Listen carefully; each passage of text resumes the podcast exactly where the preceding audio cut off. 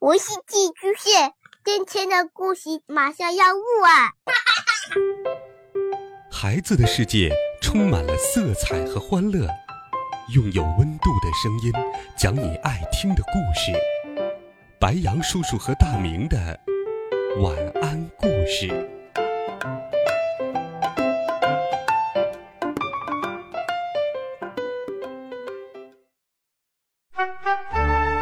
小朋友们、同学们，大家好，欢迎收听白羊叔叔讲故事。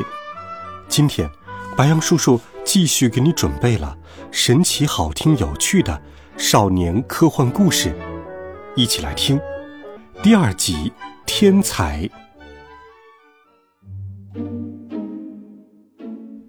一个西装革履、风度翩翩的中年人走了过来，问道：“发生什么事了？”工作人员马上换了一副表情，点头哈腰的说：“呃，赵总，呃，小事儿，我很快就会处理好的。”爸爸在我口袋里面说：“我要见你们的总经理。”我就是总经理，你有事跟我说吧。电子屏幕上有一个数据是错误的。总经理难以置信的看了我一眼，然后抬头看向大屏幕。大厅里的屏幕跟外面的屏幕显示的内容是一样的。第十三行第四列的数字应该是七，不是八。爸爸说道。为了配合他，我把手高高的举了起来，指向他说的那个数字。总经理见我说的有板有眼，不像在开玩笑，就拿起电话拨了几个数字，说道。把数据分析师都给我叫过来。我暗暗着急，心想：这下事情闹大了。要是他的数据分析师计算之后发现是爸爸搞错了，那我的脸可丢大了。三十六计，走为上计，我还是先溜为妙。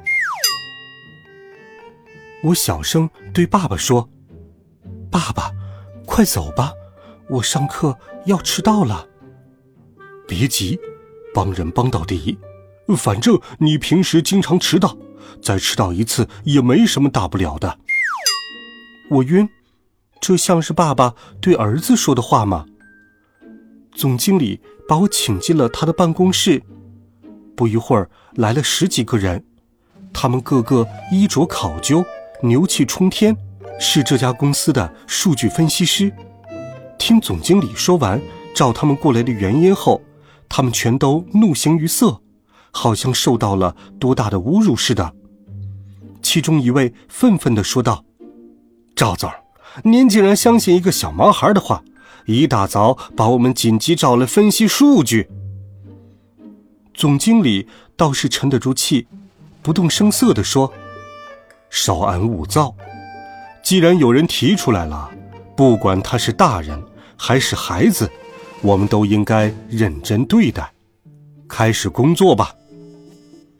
数据分析师们很不服气的打开了他们的笔记本电脑，噼里啪啦的敲起了键盘，算了起来。刚开始，他们脸上还挂着嘲讽的表情，十几分钟后，他们的表情渐渐变成了惊讶，最后全都用看外星人的眼光看着我。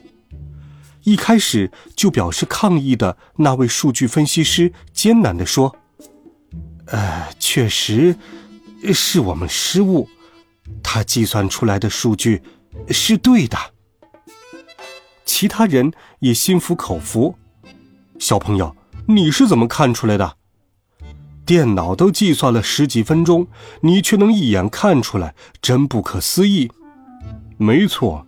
没想到世界上竟然有对数字如此敏感的人，难道他是天才？错误数据被修正了过来。总经理看我的目光像是看到了金子，他兴奋地说：“这次要不是您，我们公司的损失就大了。您帮我们公司躲过了一场灾难。我想聘请您来当财务总监，年薪一千万，您觉得怎么样？”总经理用“您”来称呼我，足以看出他对我的重视。数据分析师们也纷纷劝我：“我们公司可是世界五百强企业，快加入吧！你值这个价，过了这村儿可就没这店儿了呀！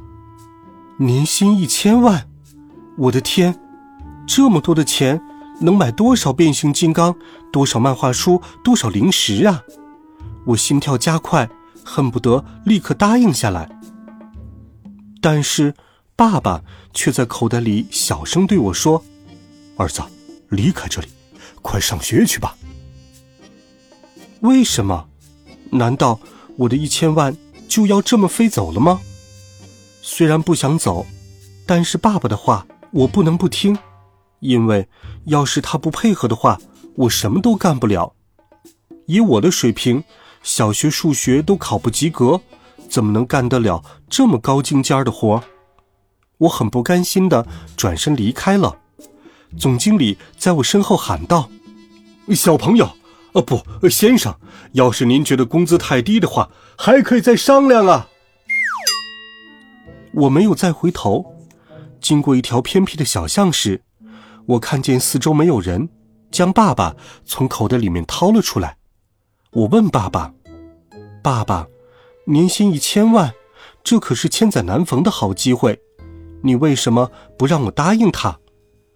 爸爸说：“有这本事的人是我，不是你，不能因为我荒废了你的学业。”说的倒也是，要是我以后一天到晚的当爸爸的替身，在公司上班，那我就不能再去上学了。我的数学能力将定格在小学四年级，而且还是及格线的水平。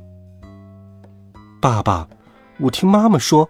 你上学时数学也不好，我可能是遗传了你的基因，可你现在怎么变得这么厉害了？爸爸脸红的说：“呃，过去的事情，呃提他干什么？俗话说，士别三日，当刮目相看。我可是今非昔比了。”我半信半疑的说：“就算你变得再厉害。”也不可能一下子看出那组数据有问题吧？这是巧合吗？爸爸白了我一眼，说道：“什么巧合？世界上哪有那么多巧合？那究竟是因为什么呢？”我百思不得其解。突然，我看到了爸爸头上的兔耳朵，恍然大悟：难道这真的不是用来卖萌的，而是什么划时代的发明？爸爸生气地说：“什么卖萌？有你这么侮辱人的吗？”哈哈，这个兔耳朵能让人变成数学天才！我大喜过望地说道：“爸爸，它是一台超级计算器吧？快给我制作一个！有了它，以后数学考试我就不用发愁了。”爸爸得意地说：“嘿嘿，我的发明可比什么超级计算器厉害多了。”等过段时间，我再告诉你它究竟是什么。爸爸神秘兮兮的，他一定是在惩罚我之前对他的发明不屑一顾吧？哼，爸爸真是个小气鬼。好了，孩子们，这一集好听的故事，白羊叔叔就给你讲到这里。温暖讲述，为爱发声，我们明天见。晚安，好梦。